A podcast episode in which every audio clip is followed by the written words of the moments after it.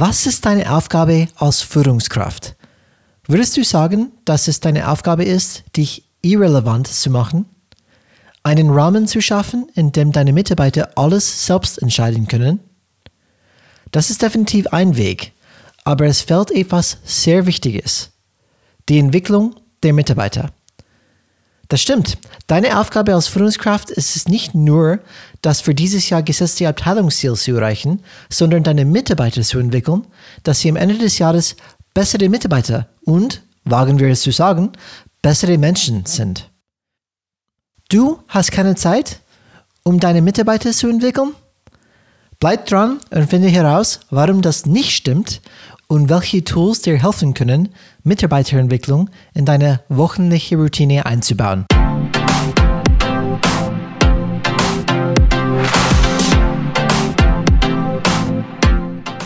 Hallo alle Changemakers draußen, willkommen zu Changes Rad Podcast, wo wir jeden Mittwoch Impulse und Ideen zum Change Management geben.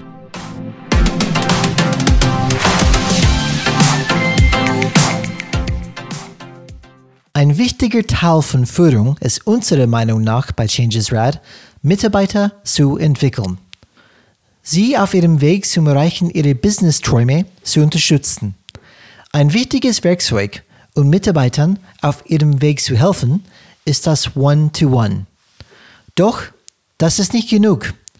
Heute werden wir ein weiteres Werkzeug vorstellen, das das One-to-One -One ergänzt und jede Führungskraft Zeit gibt, ihre Mitarbeiter zu entwickeln. Die wahre Aufgabe einer Führungskraft. Viel Spaß dabei! Hallo alle Changemaker, willkommen zu Changes Rad Podcast. Wir freuen uns wieder eine spannende Episode mit euch zu durchzugehen, zu diskutieren. Und Alex ist natürlich dann dabei. Es ist jetzt ähm, 2021. Wir befinden uns gerade bei dieser Aufnahme in die zweite Wo Januarwoche von 2021. Die, diese Folge kommt tatsächlich ein bisschen später raus, die erste Woche im Februar. Aber trotzdem möchte ich ein Thema kurz ansprechen, weil es beschäftigt uns extrem. Ähm, wir haben 2021 leider so angefangen, wie wir mit 2020 aufgehört haben. Das heißt mit vielen Herausforderungen und einer Menge Unsicherheit. Und ich weiß, dass viele draußen in Anfang Februar werden bestimmt in die gleiche Situation stecken wie jetzt. Das wird sich nicht so schnell ändern. Um, ähm, aber bevor wir einfach dann einsteigen in diese, diese Diskussion, möchte ich erstmal Alex willkommen an Bord wieder. Schön, dass du dabei bist. Hallo liebe Zuhörer und Zuhörerinnen, herzlich willkommen und vielen lieben Dank, dass ihr wieder eingeschaltet habt. Hi Brian, schön wieder hier zu sein. Freue mich jedes Mal. Ich freue ich freu mich auch. Wir haben sogar eine, eine kurze äh, keine Ahnung, Zweifelmoment, mindestens ich, wo ich sage, gibt es das überhaupt noch? Machen wir das überhaupt noch weiter? Ähm, und das habe ich mindestens überwunden und hier sitzen wir wieder. Wir investieren unsere Zeit.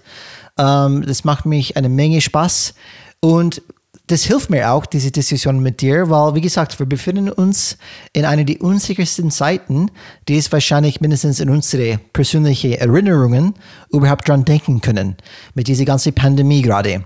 Und bevor wir in das heutige Thema einsteigen, es geht einfach heute darum, dass wir zwei klügste Werkzeuge unter die Lupe nehmen und die präsentieren, weil ich glaube, die sind ultra starke Werkzeuge für Führungskräfte heutzutage. Und ich bin echt, ich freue mich echt über diese Themen zu sprechen. Aber bevor wir da reintauchen, Alex, es gibt diese Hashtag überall neue Normalität. Du und sprichst von Hashtags, wir, ist auch mal geil. ja, klar, klar. Und du und ich wir haben mehr mit Change beschäftigt. Äh, wir kennen diese typischen Phasen des Veränderung, einfach die eigentlich aus diese, aus diese ähm, ganz anderer Bereich kommt, von eigentlich, wenn, wenn jemand zum Beispiel tatsächlich ein schlimmes, schlimmes Thema, wenn jemand stirbt, geht man durch diesen Prozess durch, diese Schock, Überraschung, ja. genau, diese Trauerphase, Verneinung, Ablehnung, dann rationale Einsicht, dann emotionale Akzeptanz. Es gibt ganz viele Phasen, die dauern oft lang. Und ähm, wenn wir an diese jetzige Situation denken, Alex, wo keiner wirklich Bock drauf hat, dass das die neue Normalität ist, auch wenn es keine Perspektive momentan gibt, dass es anders wird, nicht wirklich. Was, was meinst du dazu? Ich, ich denke an, an mich, ich denke, wenn ich in dieser Situation tatsächlich glücklich sein möchte, muss ich diese aktuelle Unwissenheit Und diese aktuelle Situation, wo wir alle zu Hause hocken, wir kommen gar nicht raus. Ähm, wir, ich, ich bin äh, mit meiner Frau, wir, wir Lehrer und Lehrerinnen neben unseren normalen Jobs. Wir müssen schauen, dass es technisch überhaupt alles klappt.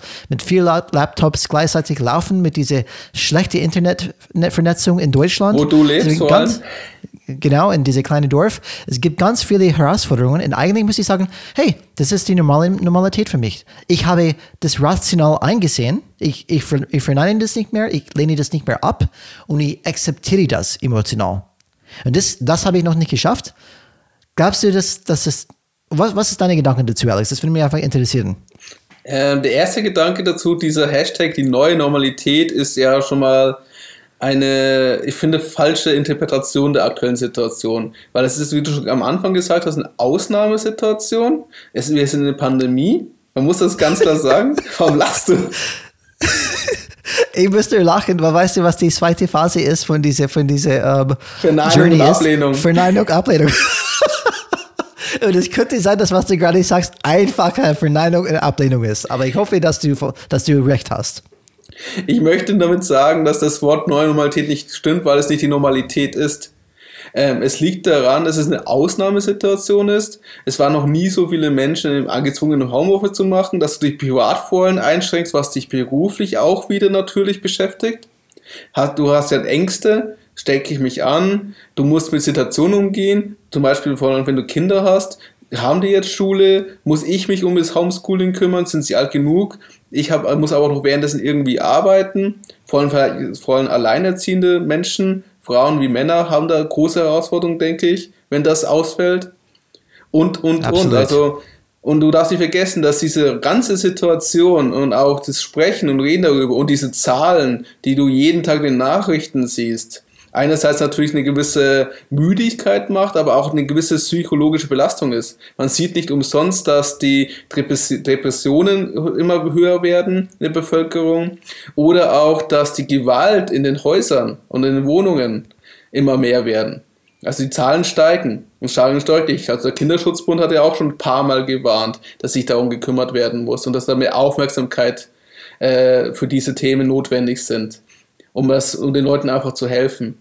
Und das zeigt ja einfach alles an, dass wir als Bevölkerung oder insgesamt alle, die betroffen sind, sehr, sehr stark einen gewissen Druck haben, der auf uns leistet. Und wir müssen auch sagen, wir sind die Glücklichen, weil wir können, also zumindest kann ich aus meiner Perspektive sagen, ich kann Homeoffice machen, ziemlich gemütlich, mein Internet ist nicht ganz so schlecht und ähm, ich wohne alleine in einer größeren Wohnung. Also ich kann da schon ein paar Tage verbringen ohne Probleme. Das ist es nicht. Und du hast noch Aber, einen Job. Und ich habe noch einen Job. Das ist ein ganz wichtiger Punkt. Ich bin nicht in der Gastro tätig, in der Hotelier tätig oder in der Reisebranche. Das muss man auch noch ganz klar sagen. Was natürlich abgeht, ist zum Beispiel ein leidenschaftlicher Skifahrer. Wintersport wird dieses Jahr, diese Wintersaison komplett wegfallen. Also ich glaube nicht daran, dass wir im Ostern das noch haben werden oder so. Oder selbst wenn nicht, würde ich es mir nochmal überlegen, ob ich es mache. Genauso mit Leuten sich in Bars, Restaurants zu treffen oder einfach mal in größere Gruppen auf größere Partys zu gehen. Das geht mir natürlich ab. Aber für diese Sondersituation komme ich damit gerade zurecht. Deswegen natürlich, es belastet mich und ich mache mir auch viele Sorgen, vor allem um meine Eltern, die ja schon in diese Risikogruppe gehören oder meine Oma. Und mein Vater ist Arzt, das heißt, er ist auch noch unterwegs dort in diese Richtung und diese ganzen Zielgruppen, weil er in sehr vielen Altersheim natürlich arbeitet. Aber ich habe noch Glück im Gegensatz zu anderen. Mhm. Deswegen, deswegen sage ich, das ist, keine, das ist keine Normalität. Deswegen, dieser Begriff stört mich einfach. Der lügt das. Also, das ist auch das Gleiche. Jetzt, jetzt, jetzt bewerten viele Firmen, ob Homeoffice funktioniert und nicht funktioniert. Aber es ist eine Ausnahmesituation, weil auf einmal sehr viele Leute in Homeoffice gehen. Die Leute sind einfach ins kalte Wasser geschmissen worden. Manche schaffen es zu schwimmen und manche ertrinken. Das sieht man schon allein, wie die IT-Struktur ist. Also wir hatten zum Beispiel vor ein paar Tagen unsere Firma und wir haben halt ein paar äh, hundert Mitarbeiter in Deutschland und weltweit also über 5000 ähm, dass einfach die äh, IT-Struktur auf einmal Probleme hatte und dann unsere interne Videocalls nicht mehr funktioniert haben oder immer wieder abgestürzt sind. Aber das sind halt Herausforderungen. Und die Frage ist, wie gehst du damit um? Ich konnte meine, meine PowerPoint-Präsentation ist nicht, hat nicht funktioniert und ich habe gerade mit dem Bereichsleiter einen wichtigen Termin gehabt. habe ich halt aus dem Stegreif versucht, ohne meine Folien das halt zu kommunizieren. Mhm, Musst halt ja. damit umgehen. Ich, wie gesagt, ich hoffe, dass es keine Normalität wirklich wird. Um, ähm, und was unsere Hauptmessage ist, glaube ich, heute, deswegen bringen wir das Thema hoch, es ist normal, dass man diese ähm, Überraschung, Schock, Verneinung, Ablehnung, ähm, dass man das nicht haben möchte. Und das ist auch normal, wenn das man emotional, mental nicht gut geht dabei. Weil das ist ja, wir trauen, wir trauen uns nach diese alten Zeiten die eher normal waren. Wir schauen uns natürlich nach, unsere Freunde zu sehen, unsere Liebsten zu sehen und mit die dann zusammenzukommen. Und vielleicht einfach dann zu akzeptieren, dass es diese Ausnahmesituation gibt. Man kann nichts damit, äh, dagegen tun. Das ist außerhalb unserer Kontrolle. Da kommen wir wieder zurück zu diesem Fokus auf, was ich beeinflussen kann. Und ähm, das wollte ich einfach nur ansprechen. Viele Leute geht es schlecht aktuell. Ähm, das sollte auch keine schlechte Gefühle wirken, dass ich bin ein schlechter Mensch, weil ich mich schlecht fühle. Das ist ganz normal. Und, ähm, und das wollte ich einfach kurz mal sagen, vielleicht alle daran erinnern. Wir begehen alle diese schwere Zeit durch zusammen. Und es ist wichtig, den Kopf einfach dann zu halten. Ich möchte eine Hypothese machen, dass die, diese sogenannte neue Normalität nach der Pandemie kommen wird weil unser Verhalten sich geändert hat, weil die Situation sich geändert hat und weil die auch die Erwartungshaltung der Menschen sich verändert haben. Und das ist dann die neue Normalität, mit der man umgehen muss. Und da bin ich sehr gespannt, was das bedeutet. Also sobald wir diese Krise ge, ähm, gelöst haben, sobald das Feuer gelöscht worden ist, was ich hoffe, dass wir das schaffen und dass das nicht länger als 20 Jahre, äh, ein Jahr, zwei Jahre, drei Jahre, keine Ahnung wie lange dauert, sondern dass wir dass irgendwann zumindest dieses Licht am Horizont endlich kommt, weil wir brauchen das auch als Menschen. Dann bin ich aber echt gespannt, wie die vor allem in der Arbeitswelt, die Unternehmen damit umgehen, weil die Forderungen, weil die Leute haben jetzt auch erkannt, was es für positive Wirkungen haben kann, wenn man nicht auf jeden Fall jeden Tag eine Stunde, eineinhalb Stunden sich durch den Verkehr zwängen muss, um die Arbeit zu kommen. Oder wenn ich für ein Meeting, das in London ist, zwei Tage dann investieren muss und das wird das Interessante werden. Und das wird auch bedeuten, dass auf einmal die Führungskräfte gewohnt sein müssen, ihre Mitarbeiter nicht immer zu sehen. Am Tisch, ach, das sieht so aus, als würde arbeiten perfekt. Mhm. Diese Präsenzkultur Und wird aufgeweicht werden, wo es geht halt. Das, das glaube ich auch. Und ähm, gut, aber das ist nicht unser Thema heute, aber ich wollte trotzdem ansprechen, weil das ist ja die Thema Nummer eins gerade. Das alle in, in jedem Kopf in Deutschland, das ist das Thema, das alle beschäftigt. Vielleicht können wir das in eine zukünftige Episode rausmachen, Alex, aber heute, wir wollen das, das ganze schreckliche Thema eigentlich uns nicht zurückhalten lassen. Wir wollen alle ermutigen, es geht weiter und ich glaube, dass ein Change Management Podcast mehr als je gebraucht ist, ähm, weil jeder möchte einfach wissen, okay, wie komme ich mit diesen unterschiedlichen Situationen um? Was kann ich proaktiv machen, das dann zu ändern? Ja, wenn man nach diesen Phasen ja geht, nach dem Schock kommt ja die rationale Einsicht, die emotionale Akzeptanz und dann kommt das Ausprobieren Lernen. Also die Phase 5. Und das ist das, was wir unsere Leute, was wir gerne mit unserem Podcast gerne unseren Zuhörern und Zuhörern geben möchten und diesen Impuls zu schaffen, der dann vielleicht dann irgendwann zur Erkenntnis und dann zur Integration, dann zu dieser neuen Normalität führt. Genau, genau. Und heute, wir, wir, wir verlassen uns jetzt oder wir verabschieden uns jetzt von dieser allgemeinen Pandemie. Wir steigen wieder in unsere Arbeitswelt ein. Und wir wollen heute in Richtung Führungskräfte ähm, ähm, denken und diskutieren und zwei Tools, Werkzeuge vorstellen, die vielleicht sogar die klügste Werkzeuge für Führung sind. Fragezeichen natürlich, aber es könnte definitiv sein, dass die wirklich so sind. Und die erste ist One-to-One, die wir oft in der Vergangenheit darüber gesprochen haben. Und die nächste, die ich gerade für mich entwickelt habe, ist meiner Meinung nach eine wichtige Ergänzung dazu. Und das heißt das Begleitungsgespräch. Und es ist natürlich nicht äh, eine reines Entwicklung von mir. Ich habe diese, diese Begriff Begleitungsgespräch und diese allgemeine Gedanke von Begleitung bekommen über eine, ähm, eine, eine, eine Coach, äh, Sonja Radatz, die auch ein Buch über, äh, die auch ein Buch geschrieben hat über relationales Coaching zum Beispiel. Äh, Alex, weißt du, wie es genau heißt, dieses Buch? Das Buch heißt Einfach beraten von Sonja Radatz. Und ähm, die, äh, es war eine Dozentin unserer Weiterbildung auch in dieser Richtung und hat halt einen interessanten, hat einen sehr interessanten Ansatz, der aber ein bisschen schwer für uns leicht ist zum Verstehen. Ja, wir werden nicht in diese Einsatz direkt eingehen, weil es hat nichts wahrscheinlich mit diesem Einsatz zu tun, schon ein bisschen, aber wie ich, wir nehmen den Begriff Begleitungsgespräch und wir definieren das dann für uns. Und, und das ist das Thema. Erstmal zwei Werkzeuge heute präsentieren. One-to-one, wie wir in der Vergangenheit viel darüber gesprochen haben. Und die zweite ist das Begleitungsgespräch. Um, Alex, vielleicht kurze Kontext. Wo kommt das alles her? Warum diese zwei Werkzeuge? Das ist eine relativ neue Entwicklung für mich in meiner Führungsjourney. Um, wir fangen erstmal mit das Problem, die ich dann hatte bis Ende des Jahres, mit das Thema Zeit.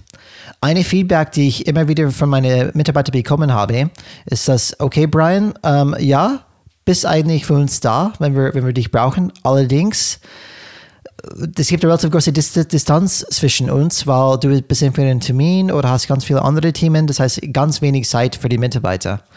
Und das ist einfach, glaube ich, teilweise eine, ähm, eine andere Art und Weise, äh, wo, wo viele Führungskräfte in Deutschland haben. Das heißt, eine Meetingkultur.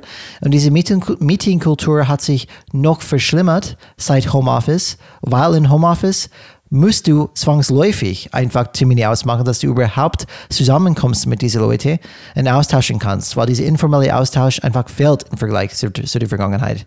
Das heißt, ich habe dieses Problem, ich habe immer noch mein One-to-One-Gespräch mit meinen Mitarbeitern, zum Beispiel einmal oder jede zwei Wochen. Und diese One-to-One-Gespräch fokussiert allerdings auf die Beziehungsebene, auf die Beziehungspflege. Es hat nicht wirklich mit dem Fach zu tun. Wir besprechen nicht zwangsläufig irgendwelche Fachthemen. Darum geht es zu diskutieren, auszutauschen, was liegt dich am Herzen.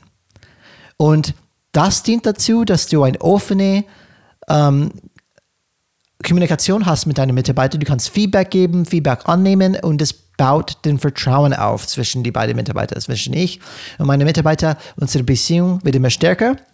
Bedeutet auch, dass wir viel effektiver miteinander arbeiten können und ein hohes Vertrauen einfach dann schaffen können.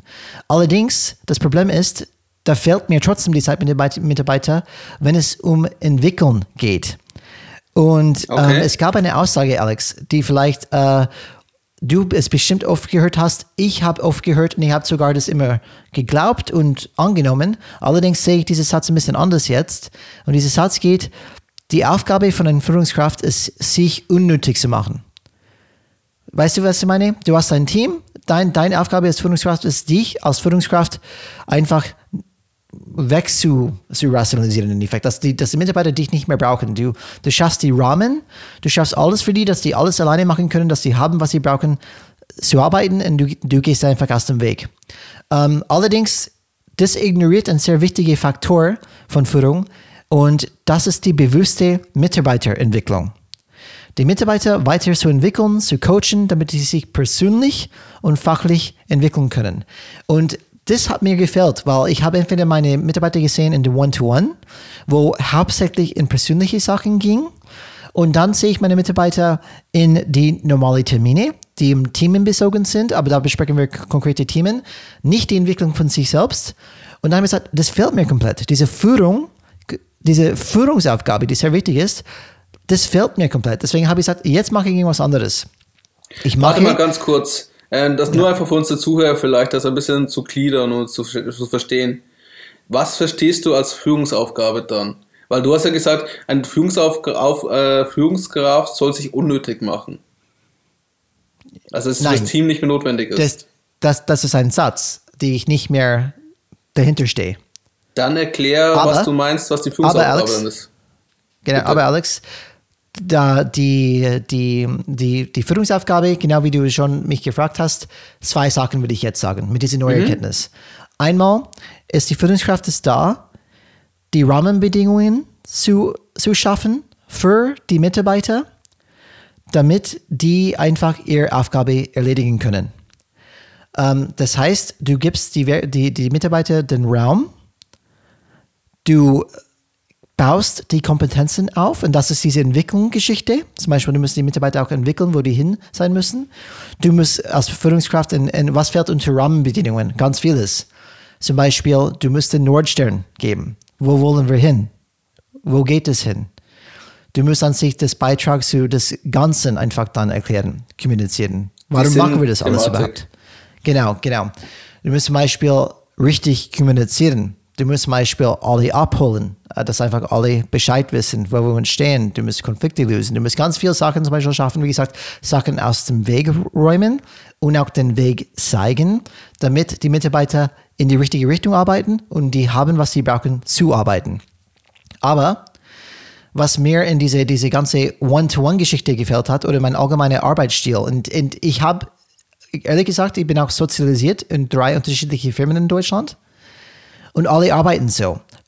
Wenn du Glück hast als Mitarbeiter, hast du ein One-to-One. Aber nur wenn du Glück hast. Und das One-to-One muss nicht so ein One-to-One sein, wie wir es mal in einer früheren Folge definiert haben. Ich weiß leider gerade die Folge nicht auswendig. Ähm, aber man kann auch von Olaf Kabinski sich das One-to-One anhören von seinem Leben führen Podcast. Der hatte auch einen Punkt in die Richtung, wo wir es sehr gut finden. Meistens sieht ein One-to-One dann so aus, dass man über operative Projekte spricht und nicht über die Person oder über das Team oder die Zusammenarbeit, die Erwartungshaltungen. Was der Sinn von One-to-Ones wäre. Sonst könnte man einfach das Meeting, ein regelmäßiges Projektmeeting machen. Das, das wechseln halt viele. Genau, definitiv. Und, aber auch, auch wenn du Glück hast, Alex, hast du mindestens dieses Projekt One-to-One. Dass du überhaupt einen Austausch mit deinem Chef hast. Das ist, da bist du auch glücklich eigentlich. In statt ein Jahresgespräch dann. Und der Chef sagt, du hast meine Erwartungen nicht erfüllt. Welche Erwartungen? genau.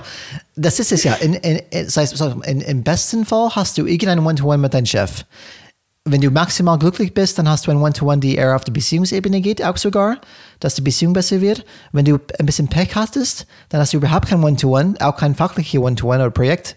Um, Status Report. Du hast nur ein Mitarbeitergespräch jährlich. Das ist noch schlimmer. Und noch schlimmer, du hast überhaupt keinen Austausch mit deinem Chef. Die gibt es auch. Und dass du überhaupt kein Mitarbeitergespräch hast.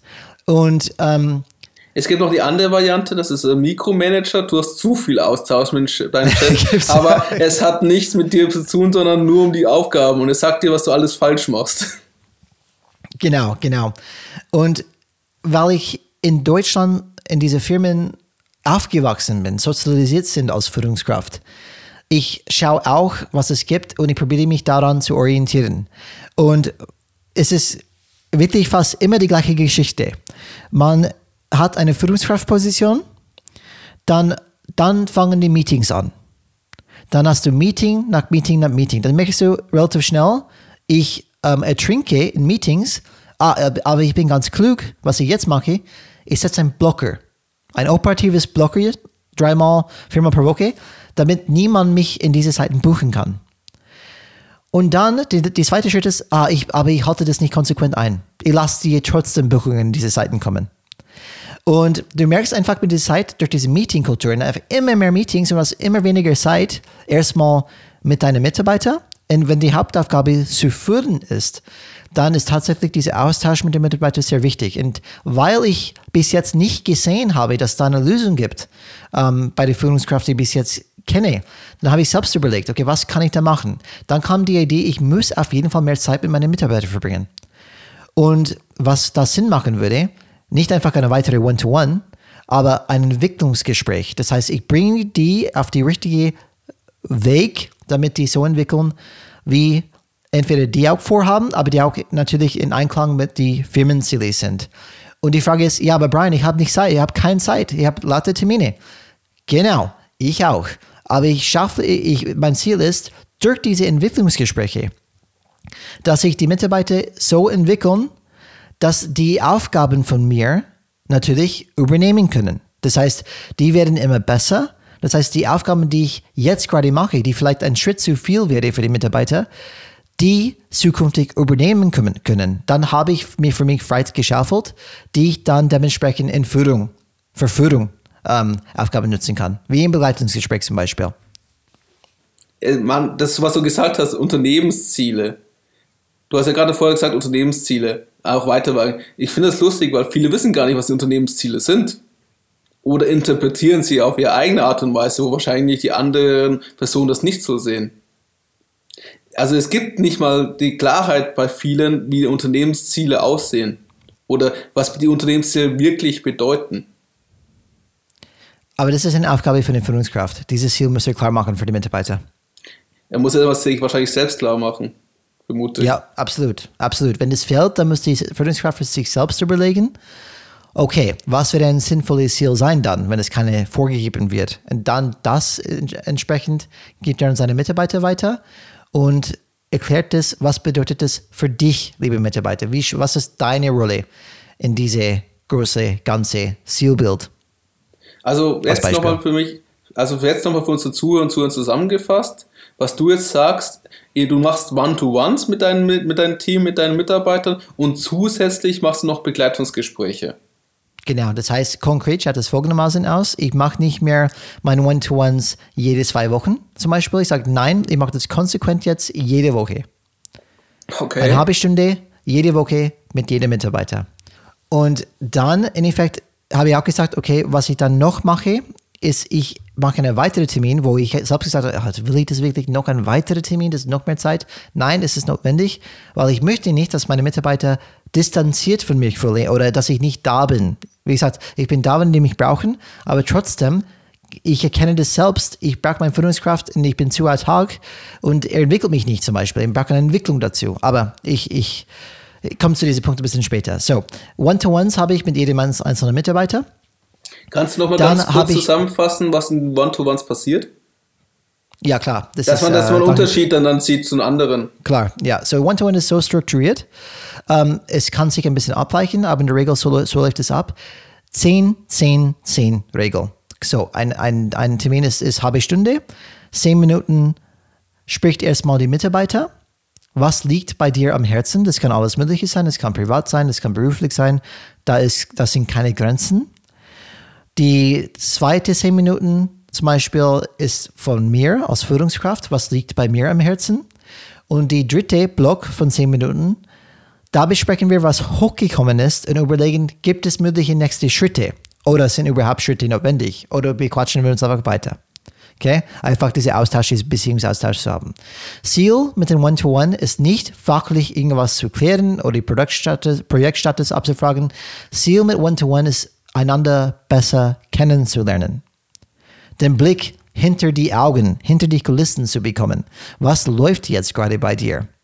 Und das, genau wie in Freundschaft, das baut sich auf, dieses Vertrauen baut sich auf und diese One-to-One dient dazu, dass du ein sehr hohes Vertrauenslevel geschafft hast mit deinen Mitarbeitern, die dir natürlich hilft in jede Aspekte in deiner Beziehung. Und hier geht es nicht darum, nur hey, wir sind Freunde, wir sprechen nie ähm, negative, negative Sachen an. Nein, das ist eine offene Kommunikation. Wenn irgendwas mich am Herzen liegt, die mir vielleicht nicht gefällt, was du tust als Beispiel, dann das ist auch ein Feedback, die ich geben kann über unser Drive-A-Modell.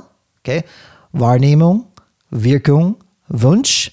Und die Gespräche kommen auch in diese One-to-One -One vor. Wie gesagt, konkrete Ziel, erstmal vielleicht Struktur, 10, 10, 10 Zehn Minuten Mitarbeiter, zehn Minuten ich, dann zehn Minuten gemeinsam äh, Weg nach vorne finden. Und ähm, Ziel ist, Vertrauen aufzubauen, einander besser kennenzulernen und offen und ehrlich miteinander umgehen. Kannst du sagen, ein Beispiel geben, was du in den zehn Minuten, wo die Führungskraft was sagt, also wo du was sagst, was das ja. zum Beispiel ist? Gerne, gerne. Ähm, zum Beispiel in meinem letzten in meine letzte Gespräch, uh, uh, One-to-One, um, in, in uh, letzte Woche, oder die, in diese letzte Woche. Wie gesagt, ich mache das One-to-One relativ lang, aber es ist gut. Gott sei Dank habe ich ein gutes Beispiel jetzt. Um, zum Beispiel das Thema Mitarbeiterentwicklung. Und ich habe dann, um, das ist das Thema, das bei mir am Herzen liegt. Und ich habe dann die Mitarbeiter erklärt, wie ich mich weiterentwickeln möchte in Zukunft. Dann habe ich mir gedacht, okay, ähm, das haben wir auch kurz darüber gesprochen, Alex. Ich habe immer das Mittelmanagement, das ist, was ich erklärt habe, habe immer das Mittelmanagement und diese, diese General Management eher als der, die, die böse Seite, die dunkle Seite gesehen. Ähm, weil ähm, wir merken, dass es so oft einfach nicht richtig läuft. Mindestens nicht nach in unsere ideale Welt läuft es dann nicht so. Vielleicht zu viel Politik, zu viel Ellbogenmentalität, zu viel sinnlose Argumentationen oder, oder Diskussionen, die gefühlt nirgendwo hinführen. Aber dann habe ich dann für mich realisiert, hey, steig runter von einem hohen, hohes Pferd oder hohen Ross, Ross oder wie das mehr heißt. Ich, ich kann wirklich das nicht beurteilen. Ähm, auf diese ganz ähm, hohe Etage, äh, weil ich habe es nie gemacht. Das heißt, ich, ich bewerte das, auch wenn ich nie diese Jobs selbst gemacht habe.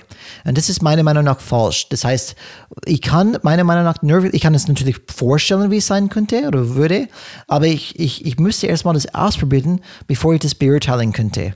Und, ähm, und das ist meine Gedanken und dann habe ich für mich gedacht, ich würde sogar gern, wenn ich rede, von meiner persönlichen Weiterentwicklung. Ich sehe mich nicht, dass ich als Experte weiterentwickle. Ich möchte mich in Richtung Führung weiterentwickeln.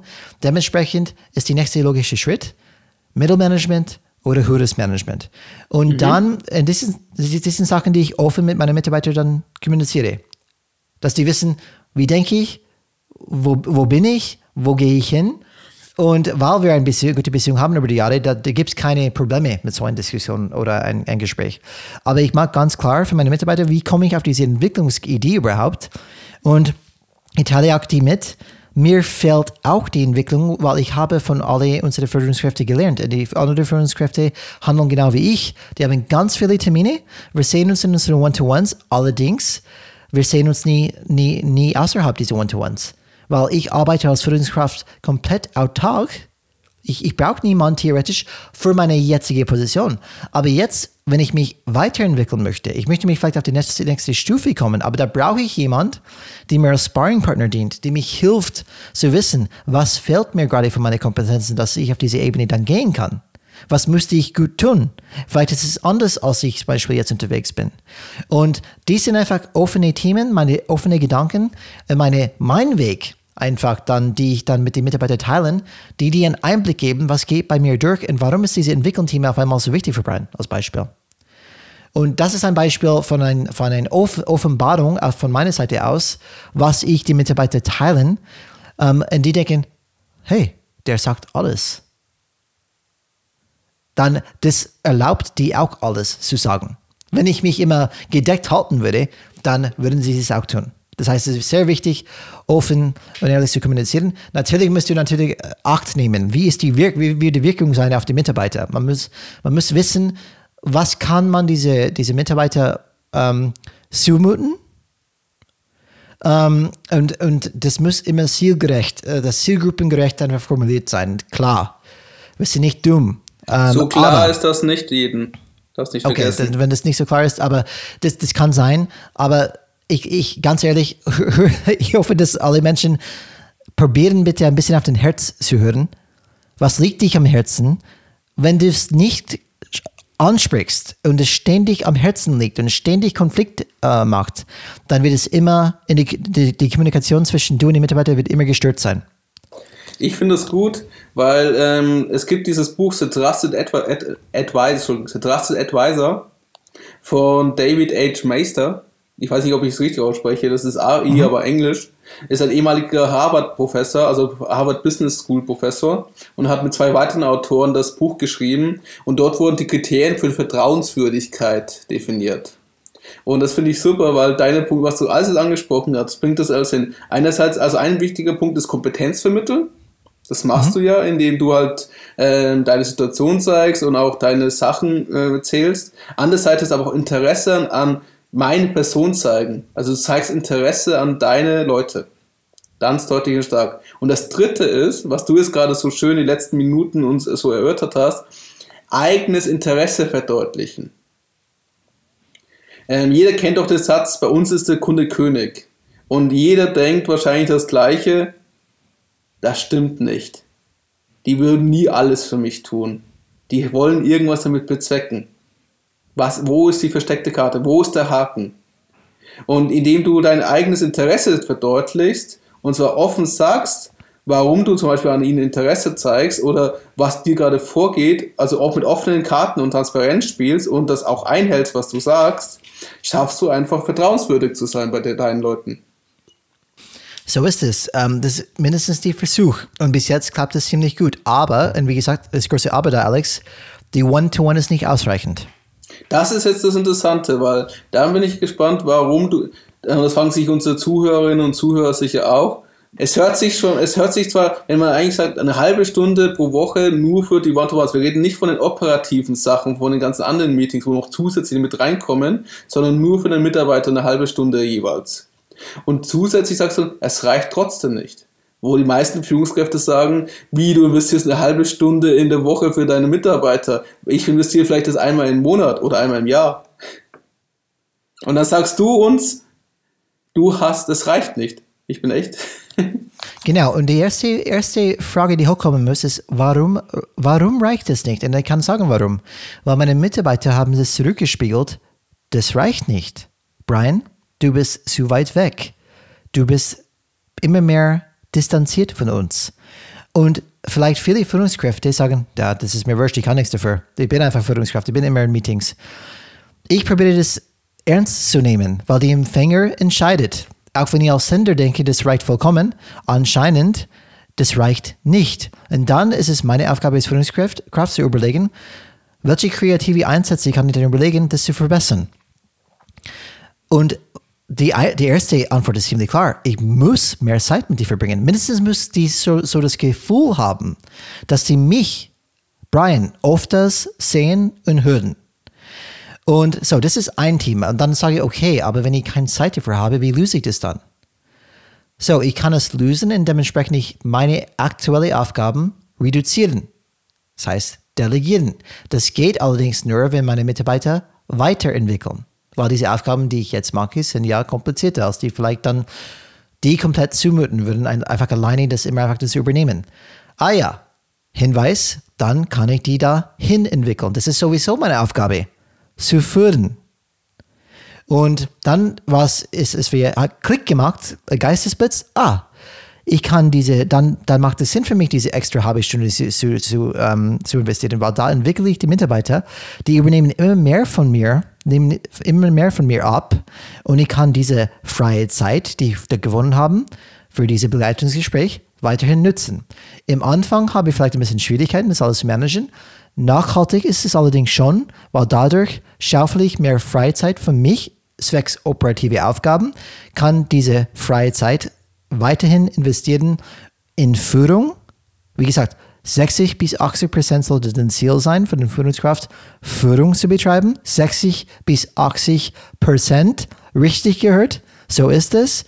Und das ist mein Ziel. Was auf diesen Punkt das zu kommen. 60 bis 80 Prozent Führung? Das heißt, 60 von 80 Prozent meiner Zeit, vier Tage, vier Tage pro Woche zum Beispiel, von fünf, sind rein Führungsaufgaben. Was heißt das? Es heißt Entwicklungsgespräche, One-to-Ones, dass in die wöchentlich Aktionsplanung Termine, zum Beispiel wenn wir zusammenkommen und schauen die Priorisierung für die Woche an, dass ich die Richtung vorgebe, innerhalb die Richtung halte. Und es heißt auch, dass ich organisiere, plane, strategisch denke, wie geht es hin mit das Team, wo geht es hin, wie geht es mit den Zielen weiter? Erreichen wir unsere Ziele? Wenn nicht, warum? Und diese kritische Fragen immer einzuwerfen, dass alle Leute immer am Kurs bleiben. Meine Aufgabe ist, Tätigkeiten zu machen, dass alles auf den Kurs hält. Und wenn ich merke, das wandert links oder rechts, einzugreifen, hey, vergiss nicht, Leute, was wir alles vorhaben dieses Jahr. Das ist unsere Richtung. Bitte alle an diese Themen denken, die sind unsere höchsten Prioritäten. Das heißt, alles, was dazu dient, und das kann auch Organisationsthemen sein, es kann Meeting-Organisationen damit zu tun haben, es kann zum Beispiel einfach dann strategische Aufgaben zu tun haben, okay, wo wollen wir überhaupt hin? Und das ist natürlich in jedem Kontext ein bisschen anders. Ähm, haben wir die Ressourcen, unsere Ziele zu erreichen überhaupt? Und wenn nicht, was mache ich, damit es dann doch passt? Wenn ich keine weiteren Mitarbeiter bekomme, ich muss trotzdem diese Ziele erreichen. Wie mache ich das? Das ist meine Aufgabe als Führungskraft. Und das ist für mich auch eine Führungsaufgabe. Das heißt, das würde ich auch dazu zu Führung zählen. Führung heißt nicht nur, ich gehe zu meinen Mitarbeitern, ich halte ihr Händchen oder sein Hand und ich nehme die einfach überall mit. Nein. Es heißt, ich schaffe, was habe ich am Anfang gesagt, ich schaffe die Rahmenbedingungen, die wissen wohin, die wissen wie, die wissen, was, was muss ich dann machen, das dann zu schaffen. Die wissen genau, was sind die Aufgaben, was sind meine, was ist meine Rolle in das Team. Und die haben ein Check-in mit mir immer wieder, dass sie fragen können, Brian, ich habe einen Termin diese Woche gehabt, das ist überhaupt nicht gut gelaufen. Dann frage ich, warum? Was ist da passiert? Gut, ich habe angefangen zu moderieren, dann dieser Typ hat mich ständig unterbrochen und das und das und dann ich als Coach, als Führungskraft denke mir, ah ja, schön erstmal, dass es passiert ist, weil das ist eine Möglichkeit zu lernen, eine Entwicklungschance. Dann würde ich mit ihm austauschen, was ist passiert und würde ich meine Meinung dazu sagen, meine Ideen, meine Unterstützung bieten, was ihm auch immer besser macht, anstatt zu sagen, Brian, übernimmst du bitte solche Gespräche dann zukünftig? Ich sage, nein, das ist deine Aufgabe, aber ich helfe dich dorthin. Und wenn, natürlich, wenn es zu heftig wäre, steige ich ein, weil ich, müsste, ich möchte nicht die, die Mitarbeiter komplett überfordern. Ich möchte ihn begleiten. Deswegen Begleitungsgespräch. Ich begleite ihn oder sie auf dem Weg. Ich finde das spannend. Du sagst praktisch, nein, der Papa macht nicht alles. So dieses falsch verstandene Führungskraft, alles Stromberg. Jeder kennt das Bild. Alle gehen zu Papa und Papa löst das. Also dieses bewusste, die Mitarbeiter dürfen nicht selbstständig agieren und denken, sondern müssen immer zu mir gehen. Ich bin bewusst dieser Mikromanager, das Flaschenhals, sondern du erziehst sie zur Selbstständigkeit, könnte man sagen. Und du begleitest sie. Also erziehen ist vielleicht das falsche Wort. Du begleitest sie und trainierst sie. Ich glaube, das ist besser. Trainierst sie zu der Selbstständigkeit. Und die wissen auch, was du erwartest. Das heißt, du kannst ja auch sicher sein, dass sie in deinen Sinne dann handeln. Und mhm. so schaffst du dir auch freie Zeit, weil du dich immer mehr rausnehmen kannst aus diesen Themen und dann für andere Themen deine Zeit investieren kannst. Du musst was, und vielleicht die, hast du noch, ja, sag du es die Benefit, Alex, die Benefit dazu ist, die, auch wenn die mehr alleine übernehmen, die haben trotzdem die Gefühl, dass ich öfters da bin. Du bist auch oft da. Also, wenn ich bedenke, ja, dass genau, du, genau. du investierst eine Stunde pro Woche zusätzlich zu den ganzen anderen Terminen nochmal Zeit extra für mich also ich habe das noch nicht in meinen Arbeitszeit erlebt, dass ich so viel Zeit von meiner Führungskraft bekommen habe. Ich glaube, das, ist, das, ist, das fühlt sich nicht so an. Es ist, glaube ich, auch so. Ja, und ich glaube, dass zweimal pro Woche wirkt, auch wenn du einmal pro Woche triffst für eine Stunde, zweimal pro Woche eine halbe Stunde wirkt wie mehr wie eine Stunde einmal pro Woche. Und kannst du jetzt noch unseren Zuhörern und Zuhörerinnen sagen, äh, wie so ein Begleitungsgespräch aussieht, weil ich glaube, da haben viele noch kein Bild dazu. Ich auch nicht, muss ich sagen, weil also die One-to-Ones, das kenne ich, äh, ist was Gängiges, aber Begleitungsgespräch, das musst ja, klar, du uns nochmal beschreiben. So, ich, ich habe das, ich habe, in, wenn, wenn du mich die Frage stellen würdest, in einem Jahr bin ich definitiv dann weiter, hat es sich bestimmt auch eine Entwicklung gemacht, aber weil die Begleitungsgespräch für mich auch so neu sie macht das jetzt seit einer Woche, hört sich dann, ähm, aber die, wie gesagt, die erste, ich sehe viel Potenzial drin, weil die erste Woche war wirklich sehr gut und hat mich befestigt, das ist wirklich notwendig. Und ich habe das sogar zum Beispiel auch an meine Vorgesetzte gewünscht, dass ich auch so ein Begleitungsgespräch bekomme, damit ich auch diese Entwicklung bekommen kann. Und wichtig bei Begleitungsgespräch ist erstmal zu definieren, wo möchte ich, wo möchte ich mich als Mitarbeiter hinentwickeln. Und das ist ein gemeinsamer Plan. Das ist nicht, dass ich sage, so schaut's aus. Das ist ein Dialog. Ich sage, das ist ein möglicher Weg, die ich für dich sehe. Das entspricht unserer allgemeinen Zielrichtung. Das entspricht unsere vorgenommenen Ziele und es entspricht, und bitte hör mal kurz, wirklich, wirklich gut zu, es entspricht deine Stärken. Entwicklungen, Entwicklungsgespräche sind fokussiert auf die Stärken von einem Mitarbeiter, einer Mitarbeiterin. Ich möchte mich, ich möchte nicht eine Mitarbeiter, Mitarbeiterin entwickeln in eine Richtung, die in ihre Schwächebereich dann geht. Das heißt, was ist wichtig? Du musst erstmal deine Mitarbeiter kennen und wissen, was sind ihre Stärken und ihre Schwächen. Und anhand dieser Erkenntnisse weißt du, welche Richtung sollte diese Mitarbeiter gehen. Und das muss man dann vereinbaren mit den allgemeinen Unternehmen, Abteilung, ähm, Teamziele, muss das alles in Einklang sein. Das ist das erste Schritt. Du musst wissen, wo du mit diesem Mitarbeiter hingehen möchtest. Und das ist die erste Gespräch. Erstmal ist die Führungskraft einfach gefragt. Die Führungskraft muss erstmal, zum Beispiel ich, erklären, wie ich diesen Weg, diesen Entwicklungsweg für diese Mitarbeiter sehe. Und warum das ich das so sehe und warum das Beispiel zusammenpasst. Und dann frage ich immer, siehst du das auch so? Oder was wäre deine Wunsch? Was, ist, was sind deine Ideen? Und weil da bin ich offen dafür. Ich werde definitiv eine Mitarbeiter, Mitarbeiter nicht auf, auf eine Einwegstraße leiten, wo die sowieso keinen Bock drauf haben, weil ich weiß, eine unzufriedene Mitarbeiter Das funktioniert einfach dann nicht langfristig. Ähm, dementsprechend ist für mich sehr wichtig, in Dialog zu definieren, wo wollen wir hin. Wenn wir das wissen, dann gibt es ein Gap. Es gibt ein Gap zwischen, wo wir jetzt heute stehen, und unser Zielbild, wo man hin möchte.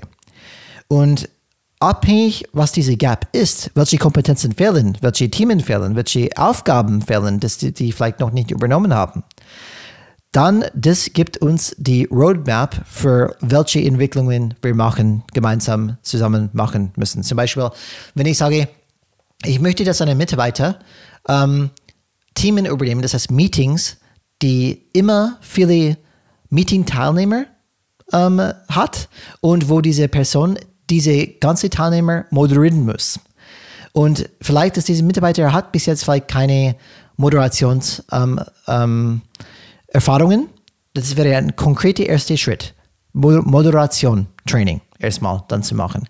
Und auch nicht vielleicht komplett alleine zu, zu lassen. Es heißt, ich kann vielleicht sehr gut moderieren.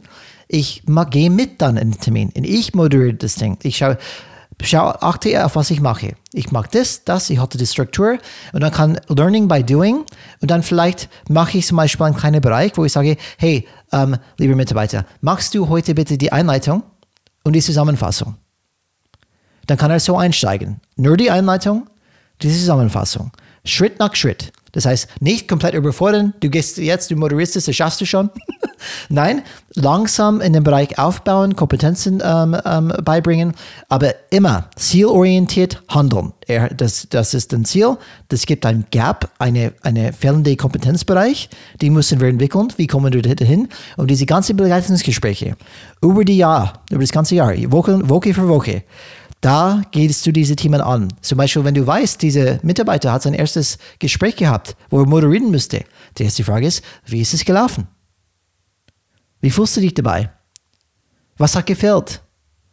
Und in diesem Dialog stellst, stellst du fest, okay, was braucht die Mitarbeiter oder die Mitarbeiterin von mir als Führungskraft, damit die immer besser ähm, dabei fühlen und dass es nicht mehr außerhalb der Komfortzone ist, dass es irgendwann die Komfortzone wird. Okay. Und es ist eine, eine, eine Balance zwischen, wenn du die Komfortzone überlegst, es gibt einen Rahmen, dann gehst du außerhalb der Komfortzone, das ist okay, weil das ist die Wachstumszone, aber nicht zu weit rausgehen, weil wenn du zu weit gehst, es ist die Panikzone. Ja. Deine, deine Mitarbeiter oder Mitarbeiterinnen, die schalten runter, die haben keinen Bock drauf, weil es ist zu viel einfach. Diese Balance muss man dann machen. Ich weiß nicht, macht das Begleitungsgespräch ein bisschen plakativer für dich, äh, Alex? Ähm, die Frage für mich ist noch immer ein bisschen, also das Begleitungsgespräch hat eine ganz andere Agenda als das One-to-One.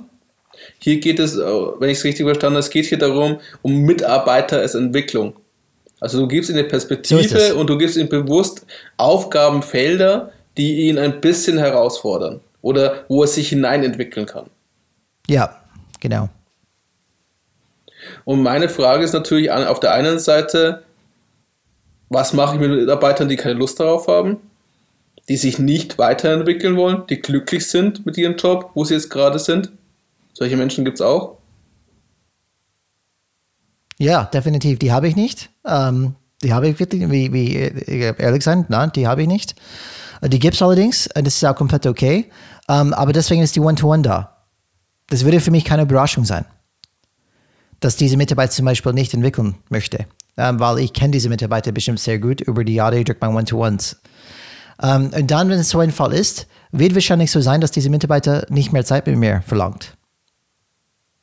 Ich glaube, er wird wahrscheinlich relativ zufrieden sein. Und wenn zum Beispiel mehr Zeit in ist die Distanz wirkt zu hoch, das glaube ich nicht, dass es so sein würde mit so einem Mitarbeiter.